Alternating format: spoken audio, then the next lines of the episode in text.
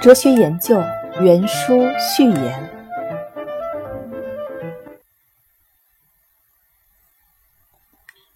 我下文的内容是我近十六年进行哲学调查的沉淀物，关注了许多主题：意义、理解、命题的概念、逻辑、数学基础、意识的状态和其他一些东西。我把所有这些都写成短的语句、短的段落。有时这些会形成关于同一主题的一条长链，有时我会忽然转变，从一个主题跳到另一个主题。我的初衷是把这些都放在一本书里。这本书在我的脑海里，在不同的时间有着不同的形式。但是最重要的是，思想应该从一个主题自然而无间断地延续到另一个主题。经过几次不成功的把我的理论融合在一起的尝试，我意识到。我永远不会成功。我能写出的最好的东西不过是哲学短语。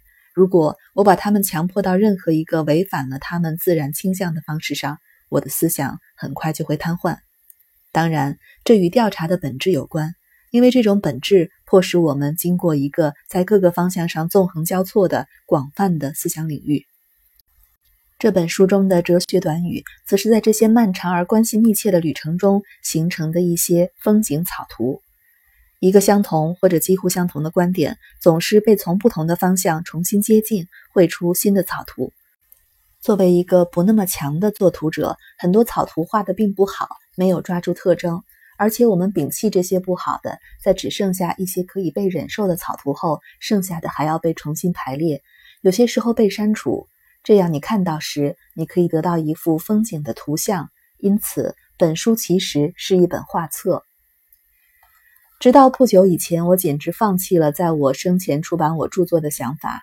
事实上，它不时地被复活，主要是因为我不得不知道我的结果在流传中被误解，而且或多或少地被撕裂或者冲淡。这刺痛了我的虚荣心，让我很难释怀。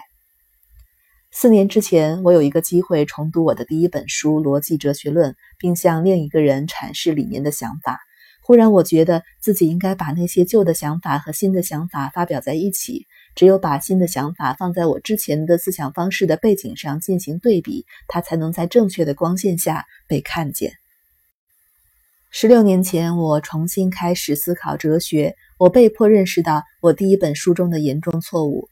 通过弗兰克·拉姆齐对我想法的批评，通过在他生命最后两年里我们无数次的谈话和讨论，让我认识到这些我几乎无法估量的错误。我还要感谢这所大学的一名教师斯特拉法先生，他给我的确定且强制性的批评，并在许多年里与我探讨的想法，使得这本书的想法最终形成。我衷心的感谢他给予的这种激励。基于不止一个理由，我在这里发表的内容将与其他人近来写的东西有所关联。如果我的这些段落没有带自己的印记，我把它们标注成是属于我的东西。我不想再提出任何声明，把它们视为我的私有财产。我总是保持着怀疑的态度，把这些想法公开。在这个贫穷且黑暗的时代，这项工作能把光带给一个或几个大脑，并非一件不可能的事情。但是确实也没有什么太大的希望。我不喜欢自己的写作是为了让别人省去思考的麻烦。相反，如果可能，我希望它可以刺激某些人产生自己的想法。我想要写出一本好书，这没有实现，而且我可以改进它的时间也已经过去了。